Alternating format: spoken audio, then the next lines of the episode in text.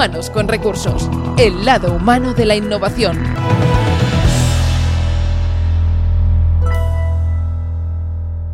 Bienvenidos a Humanos con Recursos, hoy en un nuevo espacio muy especial para mí, porque aunque ya nos hemos encontrado y hemos charlado, ya participado, estáis oyendo pajaritos lo más seguro, porque como sabéis, pues uh, desde hace ya pues uh, unas entrevistas estamos conversando con nuestros invitados desde el Garden de Inusual y como siempre aquí a mi vera el señor Pérez Rosales. ¿Qué tal, Pera? Muy bien, ¿qué tal tú? Hombre, pues yo encantado. La verdad es que muy muy contento porque el de hoy es un programa especial. ¿Por qué? Porque hoy trae consigo una noticia yo creo que muy muy relevante para todos aquellos innovadores, para todos aquellos a los que les atrae el mundo de la innovación. Y es que eh, Pedro Rosales eh, tiene en sus manos eh, el que es el, su incipiente segundo libro. Oye, se dice, se dice rápido, pero al final se trata de, me has dicho, dos años de trabajo. Dos años, sí. Bueno, dos años porque tenía el espacio de dos años. Si no, si hubiera tenido tres, habría, habría Claro. tardado tres también. Lo hubieras pero aprovechado, ¿no? sí. Así te dijeron dos años. y en dos años años. tienes que... Exactamente. ¿Y, y qué? ¿Y cómo, por dónde te pones? Bueno, pues es- dicen que es como el parto la burra, ¿no? Al final ves que no, no hay manera de, de acabarlo, pero bueno, af- afortunadamente ya está. Eh, ya estamos incluso ya trabajando lo que es la- el arte final, digamos, para imprenta, con portada, contraportada, etcétera. Y pues vamos a entrar en promoción dentro de poco. Pero esto, como, como me has convencido al final de dar un poco de snack peek de lo que sería el libro, pues hablemos un poquito. del Hombre, es que es importante. Al final, eh, ya no solo esperar a que salga, también es crear ese hype, ¿no? Del Sí. que tanto se habla últimamente, ¿no? El vocabulario, ¿no? De la importancia del comunicar, del nuevo vocabulario, el ir actualizándose. Y entre ellas, la, pala- la palabra hype ahora ya se encuentra en absolutamente en todos los campos. Por lo tanto, vamos a crear hype con este libro fantástico eh, llamado El método inusual, o al menos No. en él encontraremos el método El, inusual. el método se encuentra dentro, pero el libro está escrito en clave de el líder inusual. No es una historia, es un proceso. Entonces el, el- el corazón, digamos, del libro reúne lo que serían 20 pasos para cultivar la innovación, eh, y, pero el libro está enfocado a los líderes de la innovación. Entonces básicamente se titula El líder inusual, que son los cinco pasos para inspirar a tu equipo liderando la innovación cada día. O sea que quien abra este libro en su momento, como bien me contabas, está más o menos previsto para enero, en Sí. el momento en el que se sí, el libro adquirir. físicamente estará disponible Vale. ya en enero. sí. Eh, y una vez, pues evidentemente, eh, la gente pues se empieza a interesar, vamos a contarles un poco exactamente qué va a encontrar en, eh, en, eh, este método inusual que tú explicas y que son estos cinco hábitos para liderar e inspirar a tu equipo.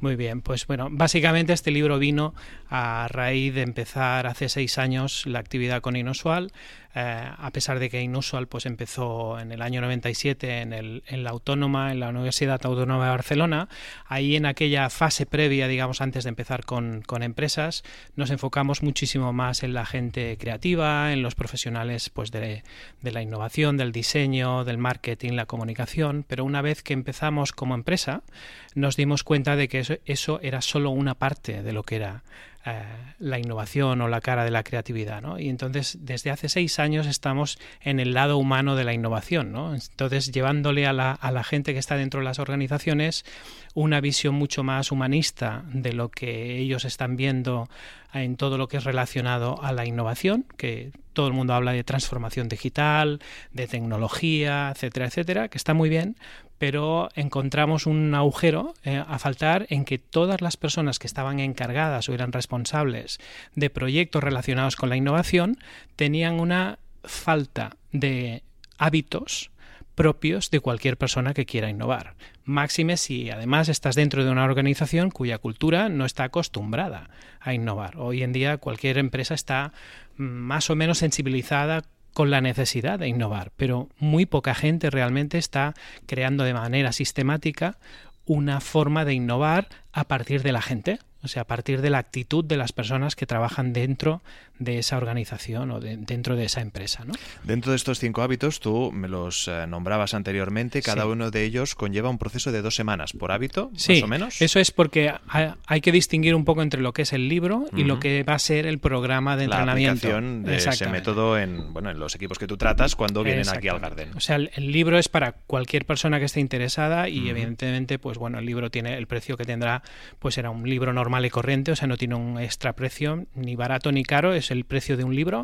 Eh, pero los programas que nosotros hacemos dentro de Inusual pues son bastante más caros. Entonces lo que, lo que quisimos fue poner más accesible toda aquella actividad que nosotros hacemos con las empresas, que normalmente son empresas grandes, poderlo bajar a empresas que quizá no tienen esa capacidad de poder implementar un programa de innovación pues porque les falta presupuesto. ¿no?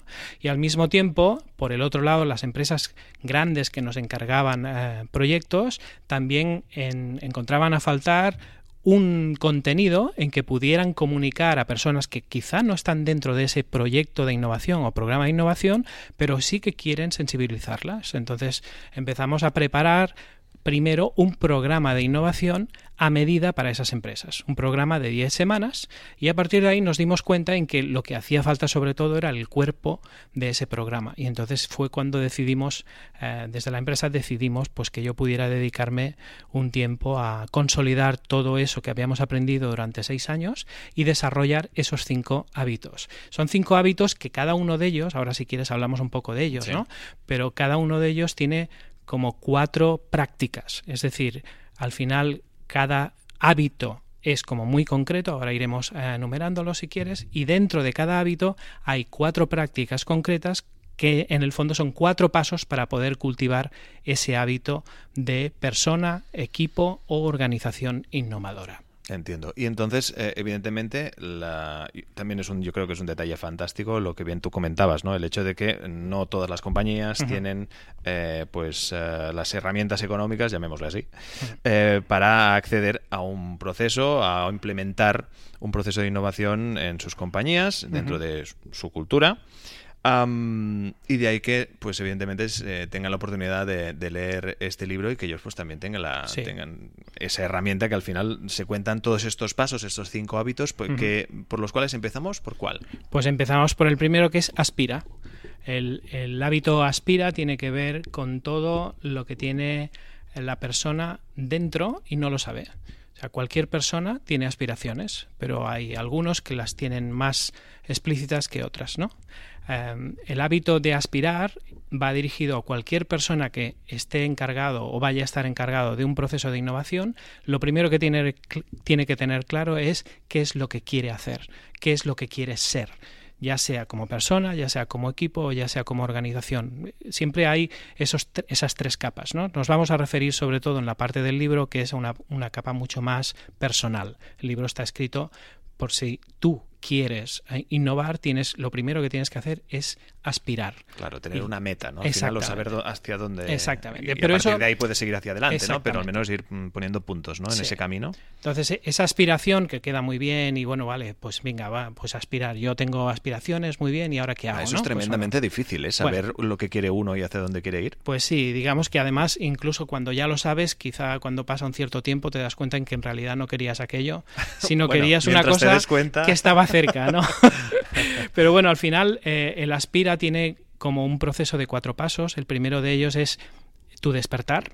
O sea, tú cuando te das cuenta en que ya no vale la pena seguir eh, dando vueltas de hámster, ¿no? La rueda del hámster, seguirla rodando y tienes que darte cuenta de que hay un punto de inflexión en tu vida donde quieres, pues no sé, cambiar de trabajo o optar en tu trabajo para un nuevo proyecto que se está eh, ultimando o a irte eh, a vivir a otro sitio y buscar nuevas aventuras o si quieres pues estás de ejecutivo y lo que quieres es empezar a hacer una cosa que hasta ahora no habías hecho. En todo caso es un cambio, es un cambio vital. Y ese cambio vital tiene que ver con tu despertar. Y ese despertar tiene que ver con un punto de inflexión donde te das cuenta en que dices, de aquí, de hoy, no pasa. Voy a ponerme con esto. Eso que muchas veces hacemos a final de año. ¿No? Que decimos, no, pues el año que viene voy a, pero eso no pasa así. ¿no? gimnasios, dietas, exactamente. Hacemos grandes propósitos, pero no pasa. Pero como mínimo sí que despertamos. Lo que pasa es que luego no seguimos, ¿no?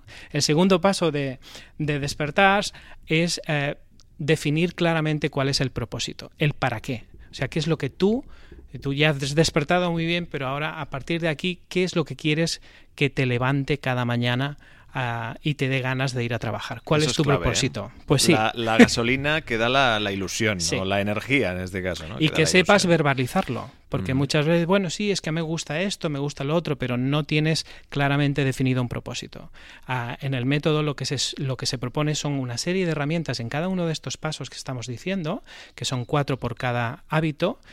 Hay no solo lo que es el, el paso en sí, sino herramientas dentro para que en este caso, por ejemplo, seas capaz de formular cuál es tu propósito. O sea, que tengas herramientas para decir, pues mi propósito es, pum, y acabes la frase, ¿no? Y que estés seguro de que eso es lo que quieres hacer a medio largo plazo. Y eso es importante. El tercer el paso es, bueno, ya tenemos eh, tu despertar, ya tienes el propósito, pero ahora falta y dónde vas a pasar, por dónde vas a ir, cuál es tu camino. Es casi como un viaje, ¿no? Decir, bueno, pues me he dado cuenta de que quiero viajar, quiero irme, pues no sé, al centro de, de la Amazonas, ¿no? Pero ahora por dónde vas a pasar, ¿no? Pues esto en clave de innovación, pues sería, yo me he dado cuenta que quiero volver, quiero hacer algo de innovación, mi propósito y mi definición de propósito es este, el que sea, pero a partir de ahí haces un plan, un plan que sea medible y nuevamente ahí tienes herramientas para poder definir ese plan. Y finalmente, cuando tú tienes un, despertar, un propósito y un plan, ¿qué es lo que pueden venir? Problemas. Eso es lo que viene al final. Cuando tú ya lo tienes todo, lo único que te falta son los obstáculos del camino. Y el cuarto paso es el compromiso con tu decisión. Entonces, hay herramientas también. Normalmente, como te puedes imaginar, este hábito básicamente está lleno de herramientas de coaching. Herramientas que en sí mismo podrían ser un programa en sí mismo. Lo que hemos hecho ha sido destilar las mejores y ponerlas a disposición del lector o del que participe en el programa para que pueda darse cuenta de cuál es su despertar, pueda definir su propósito, pueda definir un plan que sea accionable y que sea medible y finalmente tenga herramientas para volver a su compromiso una vez que vengan los problemas, que sea capaz de anticipar los problemas. Y ese sería el principio del primer hábito. O sea, Esto, sería Exacto. En, en- a- aspira al que vendría el a ser el primer há- hábito y, como decías, ha desglosado en estos cuatro puntos en el que al final es el, el viaje del profesional innovador desde, pues como tú bien decías, su despertar, el darse cuenta o el averiguar cuál es su propósito, saber cuál es el camino a seguir y luego pues los problemas que surgen como siempre en todo proceso, ¿no? Exactamente. O sea, al final darse cuenta de yo con qué estoy comprometido. ¿Estoy realmente comprometido con este propósito que he, definido después de despertar Claro. o no? ¿O voy a hacer como hago cada principio de año, que es me propongo muchas cosas y a la mínima que empiezan a venir eh, dificultades lo dejo y lo pospongo? ¿Cuántas cosas tienes pospuestas en tu vida? Pues la innovación no la puedes posponer porque la innovación resulta que es vital. Entonces, si tú te das cuenta que tienes que innovar en tu puesto de trabajo o tienes que innovar en tú como profesional en este mercado, no hay opción.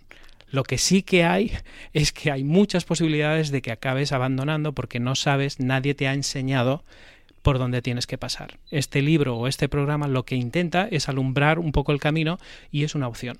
Claro. ¿Y cómo duelen las cosas pospuestas? Es Pues decir, sí. todas aquellas ah, ideas, todos aquellos proyectos que, que un día se te enciende la bombilla y Sí. tengo que hacerlo, tengo que hacerlo, pero al Sí. final por falta de tiempo, de ganas, vete a saber, ¿no? Así Son muchos es. los motivos, sin duda.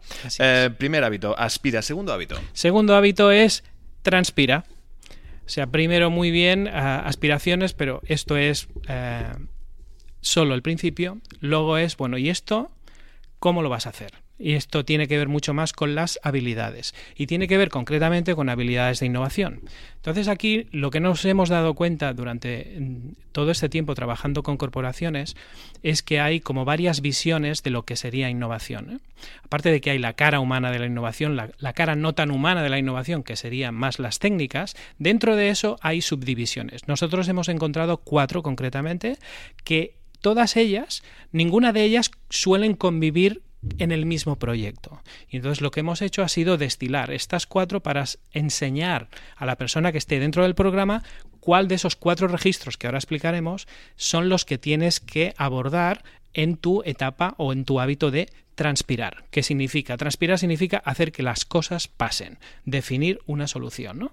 Entonces, los cuatro hábitos, los perdona, los cinco hábitos empiezan con el aspira, siguen con el transpira y en el transpira empezamos a entrar en lo que sería ¿cuál es el problema? ¿Encuentras el problema que quieres solucionar?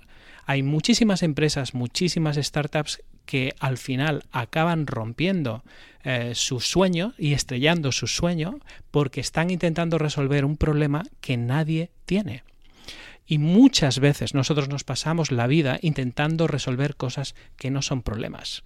Lo más importante es encontrar, que este es el primer paso del segundo hábito de Transpira, es cuál es el problema. Identifica primero el problema porque a partir de ahí, si lo encuentras, vale la pena hacer cualquier cosa. Pero si tú te inventas un problema que no es real, vas a tener un problema a lo largo del proyecto. Es como la raíz, o sea, es como la casa. Si no tienes un buen fundamento y no estás intentando resolver un problema de verdad, that. Realmente hagas lo que hagas encima se va a caer luego. Y para, e, para encontrar ese problema encontramos una disciplina que es excepcional, que es lo que llamamos el pensamiento crítico, el critical thinking. ¿no? Y ahí en critical thinking tenemos varias metodologías que ahora no explicaremos, ¿no? pero em, básicamente tiene que ver en, en estar bien seguro que estás definiendo bien el problema y que estás acotándolo perfectamente para que aquello que tú hagas, que seguirá ahora en los siguientes pasos, esté bien encaminado. El segundo paso después del critical thinking es el design thinking, es pensar en clave no ya de problema, sino en clave de solución. Y el design thinking es ideal para hacer eso. ¿Por qué? Porque hace una lectura empática de la persona para la cual estamos inventando o diseñando esa nueva innovación. El, design thinking está perfecto, pero el gran problema que tiene el design thinking desde nuestro punto de vista es que se está abusando de él y se intenta arreglar con design thinking muchísimas cosas que no son arreglables con design thinking. Para nosotros el design thinking es ideal para una vez que tienes formulado bien el problema, seas capaz de definir una solución exquisita para ese problema y esa persona concreta. A partir de ahí pasamos al tercero. Está muy bien, tenemos el problema, tenemos la solución, pero esa solución es valiosa es lo más valioso que podemos sacar y ahí viene el agile thinking, el pensamiento ágil, que ahora está muy de moda también y se empieza a hablar de organizaciones ágiles, equipos ágiles, etcétera, tiene una entrega fundamental que es el valor. Se centra en dar valor al cliente. Entonces, si tú defines bien el problema y defines bien la solución, incluso con un prototipado, pero no lo consultas al mercado y no iteras al mercado, no vas a saber si esa solución que tú has hecho con Design Thinking va a ser valiosa o no.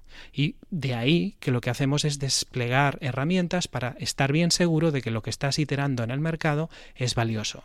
Y finalmente todo esto está muy bien, pero si al final todo ese gran problema que has definido, esa solución y ese valor que te has dado cuenta que el mercado te da, no es capaz de aportar un beneficio a toda la fiesta, ¿quién va a pagar esto?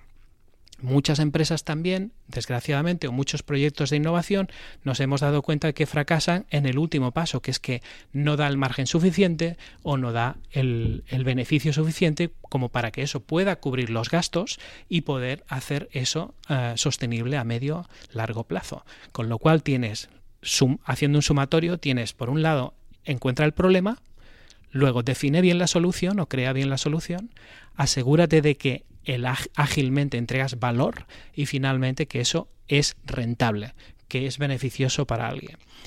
Si tienes estas cuatro, tú puedes estar seguro de que estás transpirando innovación, porque previamente te has asegurado de que tienes una aspiración que vale la pena, pero ahora estás sudando la camiseta, ¿vale? Entonces ahora llega el momento del tercer hábito, que sería ¿y esto con quién lo voy a hacer?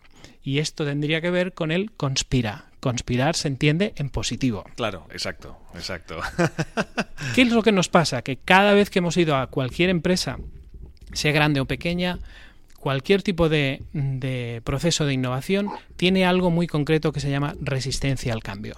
A la gente, a menos que esté dentro del proyecto de cambio, no le gusta que le cambien nada. A nadie le gusta cambiar a menos que seas tú el que intenta cambiar. Porque conlleva quizá, y ahora ya lo digo yo por la experiencia de ver eh, todos los invitados que han ido pasando por Humanos con Recursos, un poco por, por em, ese sentimiento de autocrítica que cuesta tantísimo de asumir, pero incluso en cualquier persona. Es igual, ¿eh? no hace falta ser una compañía, incluso una persona misma, hay quien más y quien menos le cuesta. Claro, porque representa que nos pasamos la vida intentando cambiar lo que necesitamos cambiar. Entonces, si viene alguien y nos dice, no, no, el cambio que tienes que hacer es distinto, pues de entrada es lógico que no nos guste. O sea, con lo cual a todo el mundo le gusta cambiar, a nadie le gusta que le cambien. Para poder cambiar y que a la gente le guste, tienes que conspirar en positivo. Y es cuando tú tienes un proyecto, hay una frase muy bonita que nosotros usamos de vez en cuando, ¿no? Es decir, siempre que tú quieres cambiar algo y estás decidido a eso, el universo conspira para que sea posible. Pero necesitas más gente que tenga tu misma visión. Entonces lo que te puede pasar es que si tú no tienes este hábito bien integrado, tú vas a ir con tu gran aspiración, ¿no? Imaginémonos en una empresa o en tu estudio o lo que sea, tienes una solución fantástica que te has dado cuenta que puede incluso entregar eh, eh, rentabilidad, ¿no? Y lo tienes perfecto, pero ahora necesitas involucrar a más gente, necesitas involucrar a proveedores, a clientes, a industriales, a compañeros si es que es en una eh, empresa, a colegas que te van a tener que dar feedback, etcétera, etcétera. Si tú no eres capaz de transmitir algo que tiene que ver con entusiasmar a la gente y que esa gente te apoye en hacer ese cambio, tú solo no lo vas a poder. Para poder cambiar el mundo necesitas más de una persona. Y eso es conspirar. Entonces, los cuatro pasos dentro de conspirar, lo primero que tienes que hacer es cultivar la claridad. Eso tan difícil. Sí, sí, porque además me recuerda a uno de los artículos publicados precisamente en el blog de, Inusual. Si tenéis ahora mismo curiosidad, hay artículos tremendamente interesantes, eh, firmados por cantidad de eh, elementos y grandes profesionales del equipo de Inusual, y entre ellos, pues evidentemente aquí también de Pérez Rosales, y uno de ellos decía precisamente eso, ¿no? Hay, hay em, ejemplos de grandes innovadores individuales, pero en realidad cuando al menos mayor éxito, éxito, se tiene, o al menos la cuestión de innovar es una cuestión de equipo, siempre. Totalmente. Porque tú puedes ser un inventor y puedes diseñar algo que sea fantástico, ¿no? Incluso podrías haber hecho un aspira y un transpira y, y, podrías estar hasta seguro. Pero si tú no eres capaz de contagiar a las personas con las que te vas a encontrar, no vas a ser capaz de poder innovar. Con todo y con eso, luego el mercado eh, tiene sus cosas, con lo cual esto no es una garantía de que vas a poder innovar, esto es una garantía de que el viaje lo estás haciendo como hay que hacerlo. Luego ya los factores que no podemos controlar están igual ah, expuestos tú como cualquier otra persona, ¿no? Entonces no, no quiere decir que si sigues este método eh, vas a innovar con éxito seguro, quiere decir que vas a tener los máximos números de lotería para que te pueda tocar, ¿no? Básicamente sería eso. Y decíamos que el primer paso de conspiración es cultivar la claridad, o sea, ser claro. Eso tiene que ver en que nos hemos dado cuenta que la mayoría de equipos que están motivados, ¿no? que, están, que están realmente conspirando para un cambio, es porque tienen muy claro qué es lo que están haciendo. Todo miembro del equipo sabe decirte qué es lo que está haciendo, porque el líder ha sido capaz de exponerlo de manera clara y sintética, y lo pueden hacer sin mirar a ningún papel están haciendo algo de manera clara. Como estás haciendo tú ahora mismo, ¿no? Bueno, no lo sé. Fe, doy, fe, doy fe que todo esto que estáis escuchando ahora mismo eh, proviene de, eh, concretamente, de la mente de Pera. Bueno, no está leyendo tengo una chuletilla aquí al lado como esquema, ¿eh? pero vaya, básicamente no, porque claro, después de pasar dos años escribiendo esto, no es verdad, al final te lo sabes de memoria. Grabado a fuego, ¿no? Sí. Estamos todavía en el tercero, en el primer paso, que es claridad. Después de claridad tienes el segundo que es cuidado, cuidado de la gente. Si tú quieres, tú quieres conspirar, primero tienes que ser claro de conspirar para qué, eso está clarísimo. Pero la segunda es tener cuidado de la gente. La gente no puede entender de que tú estás intentando cambiar algo para que después ellos salgan perjudicados. Entonces tienes que ganarte aquello tan difícil que todo el mundo quiere ganarse y no todo el mundo lo consigue, que es la confianza. Y eso, después de ser claro, es importantísimo ser capaz de cultivar la confianza. Piensa que todo esto que al final son palabras dentro de lo que es el libro y el programa, hay un montón de herramientas para ganarte, por ejemplo, en este caso la confianza. El tercero del tercer hábito, recuerdo, aspiras el primero, transpiras el segundo, conspiras el tercero, que es donde estamos, y ahora vamos al tercero del tres, es sentido de urgencia. Iniciar el cambio solo es posible si hay algo urgente que hacer. Esto lo saben la mayoría de expertos en gestión del cambio. La mayoría de líderes lo saben. Si tú no tienes algo que sea una razón urgente para cambiar, eso se va posponiendo, como decíamos antes. Cuando la gente tiene que conspirar para algo, tiene que hacerlo con un sentido de urgencia. Y eso el responsable es el líder. Y tiene que darse cuenta en que no tiene que inventarse algo que sea urgente. Tiene que ser capaz de transmitir al resto de la gente, en el primero, es su equipo en que es urgente cambiar y que llamamos tarde. Y eso falta muchas veces. Muchas veces las empresas, especialmente las grandes, cuando quieren innovar, en realidad lo hacen porque hay que hacerlo o porque está de moda o porque todo el mundo lo dice, pero muy poco sentido del, del cambio urgente, porque a menos que ya vayan tarde de verdad, que entonces ya no se puede innovar mucho, ellos padecen sobre todo de ir postergando las cosas que no son urgentes, porque la gente trabaja a un corto plazo espectacular. Y entonces es raro. Sí, cortoplacista y resultadistas total. Y el postureo, ¿eh? que, totalmente, enemigo, ¿eh? sin duda. Totalmente, totalmente. De ahí que además el postureo y toda esta parte de falta de urgencia, falta de claridad y toda esta parte de falta de cuidado y de desconfianza que hay, cueste tanto cambiar e innovar en las organizaciones. La mayoría de proyectos, más de un 70% de proyectos de innovación fracasan en la organización y es por falta de esa conspiración positiva que es lo que propone este tercer hábito. Y para eso es el último punto de este tercer hábito, es la tenacidad, que tiene, tiene que ver un poco con el compromiso que decíamos al principio en el aspira, ¿no? Es decir, bueno, ¿con qué estás comprometido tú? No lo dejes, ¿no? Anticipa qué te vas a encontrar. Pues aquí es lo mismo, pero a nivel de equipo. O sea, tú tienes que ser tenaz porque ya te aseguro que si tú quieres innovar en una empresa que no lo hace o no lo ha hecho hasta ahora, lo primero que vas a tener es la resistencia y el statu quo que va a intentar impedir por todos los medios, con los anticuerpos de la organización, a que ese cambio no sea posible. Con lo cual tienes que desarrollar herramientas para ser tenaz y para poder encontrar los agujerillos que son necesarios para poder innovar sí o sí e irte ganando voluntades cada vez que vas avanzando. Tenacidad, sin duda, un dato interesante, una actitud interesante, sobre todo para llevar hacia adelante, porque al final, como bien apunta Espera, no, ya no solo se trata de lo que tú aportes o de lo que todo el esfuerzo que tú pongas, ¿no? Al final, para conseguir todos estos puntos que estamos aquí tratando, que, como decimos, es un viaje duro, yo creo, al menos muy, muy intenso, en el que al final te, descubres a ti mismo ya no solo como profesional, sino también como persona, porque al final todo va de la mano. Eh, sino que además pues encontrarte con todas las trabas del camino, que son muchas, variadas y de inciertas. además no sabes cuáles son, te las vas a encontrar y sin saber cuáles son. Y esa tenacidad que bueno que eso que hay que hay que ver fuerte, que tiene que ser fuerte y de la importancia de rodearte de esas personas, de esos profesionales que también te ayuden en tus momentos bajos, que entiendo que esos también aparecen de vez en cuando, ¿no? Desde luego. Bueno, de hecho es como un podríamos hacer un paralelismo en lo que es una expedición a la montaña, a alta montaña, ¿no? Claro. O sea, en el fondo tú en la montaña más o menos tienes una idea de lo que te vas a encontrar.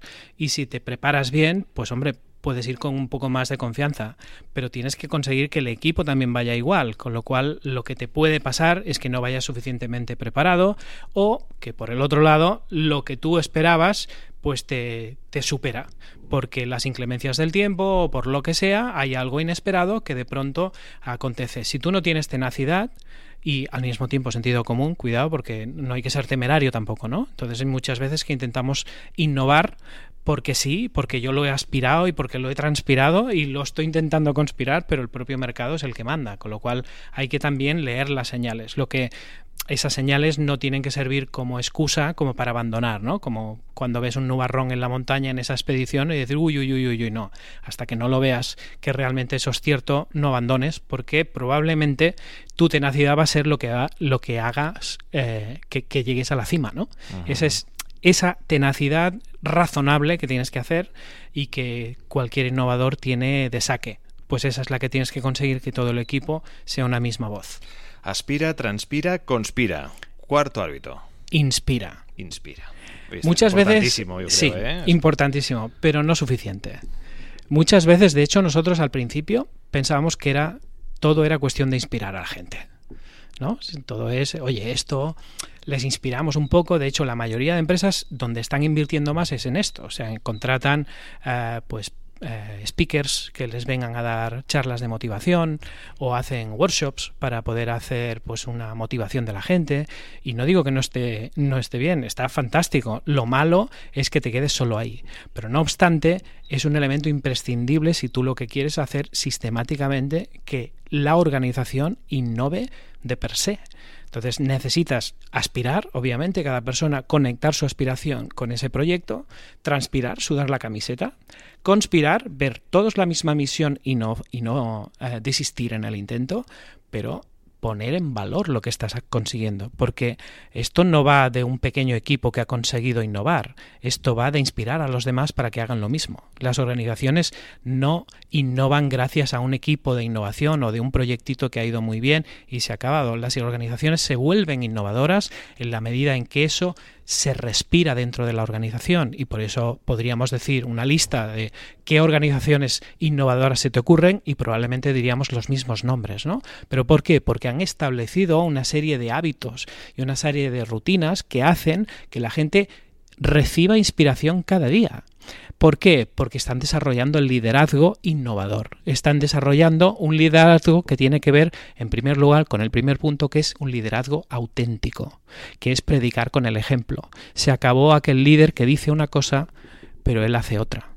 O sea, hoy en día cualquier persona que sigue a alguien dentro del trabajo o que sigue a un, a un, líder es porque ve que es la primera persona que está demostrándolo con hechos. Nada de aquel antiguo líder, digamos, ¿no? decir, pues no hagas esto, haz aquello, pero miras lo que él hace o ella hace y tiene muy poco que ver con la realidad, ¿no? Entonces eso no te inspira. Lo que sí que te inspira es que tengas a alguien que en lugar de ir apretando desde atrás con un látigo, va el primero con una bandera, ¿no? no es un líder, a, lo es el llamado jefe, ¿no? Un poco. Exactamente. Pero hay jefes también, cuidado, que tenemos la palabra jefe, muchas veces la denostamos mucho, pero es la palabra más normal en las organizaciones. O sea, ¿quién es tu jefe? Puedes tener un buen jefe o un mal jefe o un jefe pachipachán, ¿no? Sí, ni para ti ni para mí. Ni para ti ni para mí se trata de tener buen jefe. Y tener un buen jefe es que, que, sea auténtico, que te inspire sin quererlo, incluso. Que sus acciones básicamente te hagan ver que realmente se lo cree y que es el primero que hace aquello que pide a su equipo. Eso es lo más importante. Y eso es, ese es el primer punto. El segundo punto, y, nos demos cuenta porque hemos estudiado mucho lo que es todas las las escuelas de liderazgo, sobre todo las nuevas, todas las corrientes de liderazgo, porque el liderazgo ha ido cambiando en la medida en que la sociedad cambia.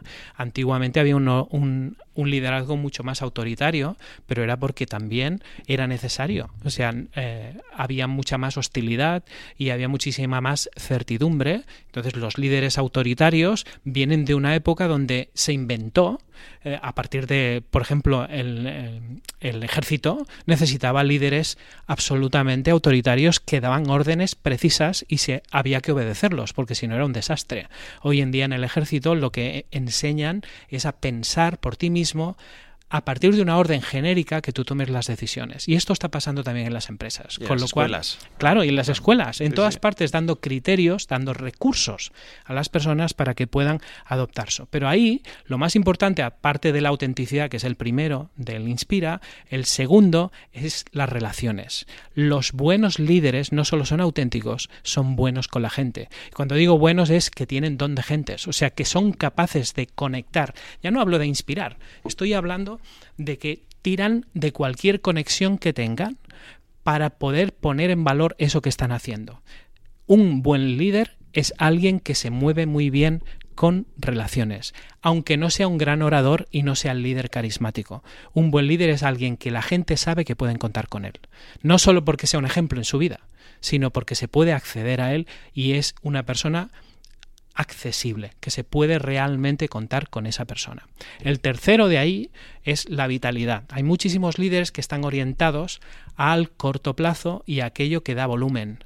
Pero un líder innovador tiene un tercer aspecto, aparte de ser auténtico y de ser muy bueno con las relaciones. Es ser muy bueno detectando aquello que puede dar de sí. Y eso es la vitalidad. Huelen la vitalidad. Es pu- puesto en una, en una en un ejemplo sería aquel líder es aquel buen jardinero que sabe ver aquella planta que está brotando, esa promete. Y sabe distinguir entre un proyecto que tiene vitalidad y sabe protegerlo de otro que no. La vitalidad es, es la clave de la innovación y tienes que verlo. Si no lo ves, cualquier cosa puede parecer innovación y no lo es. Claro. Y finalmente, eh, dentro de lo que es eh, el Inspira, el último es que suene la campana. Es decir, tú puedes ser muy auténtico, ser muy bueno con relaciones, ser muy bueno detectando la vitalidad, pero mucho lirilli y poco lerelle. De lo que se trata es que al final lo consigas. Y los buenos líderes hacen que suene la campana. Le dan al play y funciona. Y eso es lo más importante, porque la gente que sigue a alguien y ha podido, ha podido conspirar con ese líder, al final ese líder tiene que poner en valor todo eso que se ha hecho y finalmente ese logro tiene que estar como una, como una muesca dentro de ese equipo. Nosotros hemos conseguido que esto salga a la calle y hemos conseguido que se empiece a facturar con esto o hemos conseguido que este cambio sea una realidad y hemos dejado obsoleto lo que había antes, etcétera, etcétera, etcétera. Inspirar no es solo dar buenas ideas. Inspirar es hacer que pase y que los demás lo vean y que a los demás les entren las mismas ganas o más de hacer lo mismo. Eso es inspirar. Ya lo veis, sin duda un, un camino eh, extraordinario en el eh, que vivir muchísimas eh, pues, vivencias, valga la redundancia, y que todas ellas están resumidas en, en, este libro, en estos cinco hábitos, en el cual pues precisamente concluimos con cuál.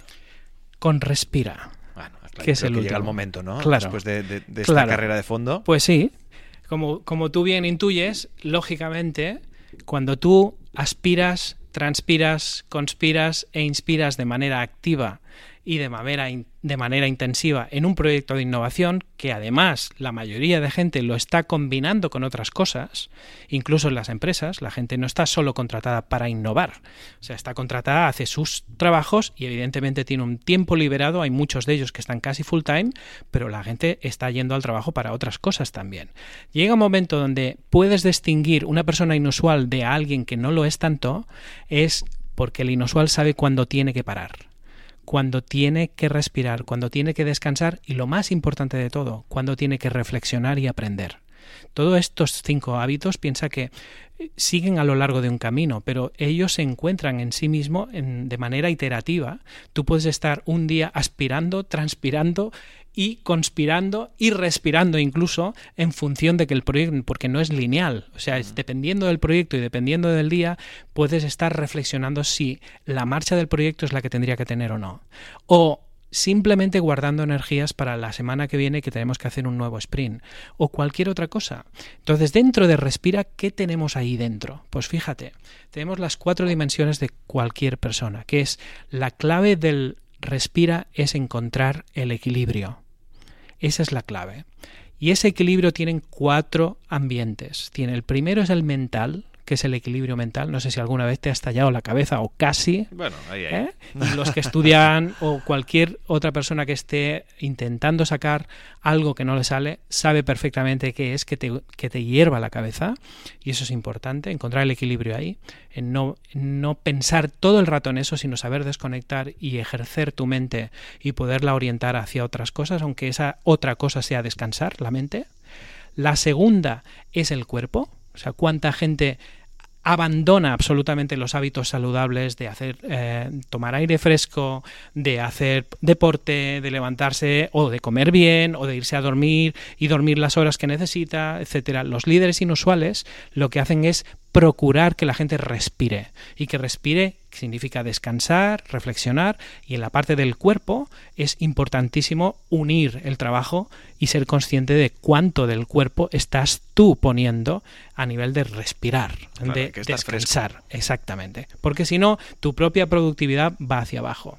El tercero son las emociones, que es el corazón, el equilibrio emocional, cuántas discusiones hay en las organizaciones que son totalmente absurdas. Muchas veces porque igual la gente está cansada, o bien a nivel mental o bien a nivel físico. Pero las relaciones y los líderes inusuales tienen muchísimo, muchísimo que ver con saber encontrar el equilibrio emocional, saber interceder por las personas y saber poner paz allí donde hay conflicto. Eso es importantísimo. Y el tercero y último, se habla mucho de liderazgo consciente. Se habla muchísimo de que además de trabajo, todo esto va de un impacto en la sociedad, de hacer huella en el universo, pues eso está integrado también en, los cinco hábitos de la, de la gente inusual, que es, si tú respiras, tienes que tener equilibrio también en la parte espiritual. Cada uno cree en lo que quiera creer, pero hay una dimensión humana que es la espiritualidad. Si tú no sabes contestar qué hago yo aquí en este mundo y cuál es mi papel y qué va a hacer eh, mi, la gente que viene detrás, a través del legado que yo dejo y tú no te conectas con ese entorno, tú estás abandonando o como mínimo no siendo visible algo que existe, que es hay una dimensión de todos somos al final personas humanas y todos al final trabajamos para algo. Si tú le das sentido a tu vida, constantemente al final vas a encontrar que te, que te enlaza con el aspira. Precisamente eso fue lo primero que hicimos. Primero, antes de todo, poníamos respira en la secuencia. Pero nos dimos cuenta que hasta que tú no aspiras, transpiras, conspiras e inspiras, no estás capacitado para encontrar el equilibrio, porque no has hecho el viaje. De lo que se trata es de que encuentres tu propio viaje y que seas capaz de aprender vitalmente eso en tu etapa vital qué significa y cuál va a ser el siguiente paso. Y eso tiene que ver con la mente, con el cuerpo, con el corazón y con el alma. Por eso imagínate, o sea, de hablar de design thinking, que es como empezábamos al principio, eh, de, critical thinking, como cuando empezamos con Inusual era, era eso, aunque tocábamos los otros palos, nos dimos cuenta de que al final el transpira es lo que tiene habilidades de innovación, lo otro es saber ser persona y es darse cuenta, porque eso precisamente, amigo mío, es inusual. Claro. Claro, es verdad. Y además, como decía, yo creo que al final este libro es, es el, el resumen o recoge estos eh, seis años de aventura ¿no? aquí en Inusual. Y al final que, también es un método que ha ido, por lo que me cuentas y sobre todo por lo que me has dicho ahora, ¿no? Eh, ha ido evolucionando en función también de eh, los equipos con los que habéis ido trabajando, ¿no? Cómo empezó con, con, unas, con unas bases y cómo se ha ido traduciendo a estos cinco hábitos, ¿no? Que al final surgen de las horas y horas de pues, trabajar y ayudar a estas compañías a, pues, a aplicar esta cultura. Y que tiene una razón de ser, básicamente. Lo que queremos es encontrar a todos los inusuales del mundo y ponerlos juntos. Hablen el idioma que hablen. Y hemos elegido el español y el inglés. El libro sale primero en inglés y luego lo traduciremos al español. Y, en la comunidad de inusual.net eh, que no es nuestra empresa, sino que es la sería un poco como la fundación, ¿no? Por decirlo así. Eh, ahí no, no vendemos nada. Dentro de poco vamos a poner a disposición de quien quiera que pueda hacer ese programa. ¿Por qué? Porque lo que queremos es que en cualquier parte del mundo, que siempre recibimos muchos mensajes diciendo, oye, es que yo os sigo porque yo soy inusual, pero no sabemos darle contenido a eso. ¿Qué significa ser inusual? Ahora ya sabemos lo que significa.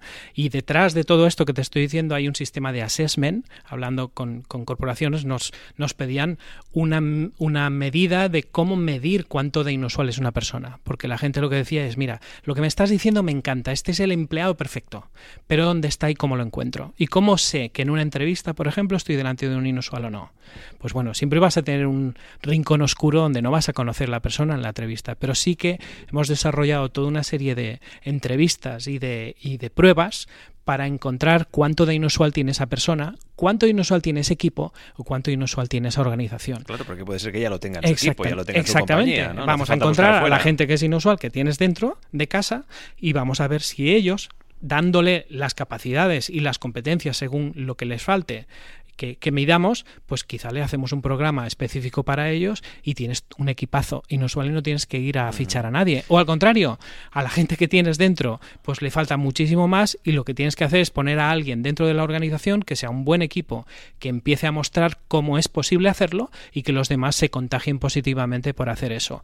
La clave es poder escalar esto, que no dependa de que eh, el equipo pequeño que somos nosotros aquí, inusual en Barcelona, eh, tenga que ir formando a todo el mundo. Por eso hemos hecho este método, para que tú puedas comprarte el libro o hacer lo que sea. Incluso el libro acabará siendo gratis al cabo de, un tiempo, cuando ya no, no, no tenga ningún sentido venderlo, ¿no? pero ahora mismo, lógicamente, tenemos que financiar el proyecto. Pero el objetivo del libro no es hacer negocio, el objetivo del libro es contagiar al máximo número de inusuales posible para que cualquier persona que sea inusual en el mundo pueda hacer la diferencia en ese mundo y cómo la innovación cambia ya no solo a los líderes de equipo, sino a todas ellas, aquellas personas que decidan pasar por todos estos cinco hábitos, por todo este eh, proceso de crecimiento profesional, eh, también personal, y, cómo me ha venido a la cabeza el ejemplo de Catalán Occidente, ¿no? Donde, pues precisamente en la, en la entrevista que mantuvimos aquí, precisamente, eh, donde se donde se descubrió un poco cómo los, eh, los empleados, los miembros de los equipos, los trabajadores de Catalán Occidente, algunos de ellos habían como, como despertado, ¿no? Habían un poco descubierto esa chispa que a lo mejor se había apagado con el tiempo por es igual, X motivos, razones, ¿no? Esos trabajos monótonos, el paso de los años, el no saber hacia dónde vas, ¿no? Y cómo de pronto em, surge un proceso, aquí, eh, pues evidentemente gracias a la ayuda inusual, en el que pues eh, se tienen en cuenta las, las opiniones, las ideas y evidentemente toda actitud creativa que pueda tener ese profesional siempre y cuando evidentemente quiera formar parte de ello. ¿no? Claro, porque parte de la base en que la aspiración eh, parte de la propia empresa. Nadie se lo ha inventado de por medio, sino que la empresa está convencida y desde un punto de vista de dirección, de alta dirección, la empresa quiere cambiar. Entonces, eso es muy distinto a cuando hay alguien dentro de la empresa que esté en, en, un nivel más bajo y que no tenga capacidad de poder movilizar a toda la empresa y que intente innovar. La innovación tiene que ser top-down y después bottom-up, o sea, de arriba abajo y de abajo arriba. Pero si no haces lo primero, que es de arriba abajo, y el liderazgo de la empresa, sea lo grande que sea o lo pequeña que sea, no está convencido, no va a pasar.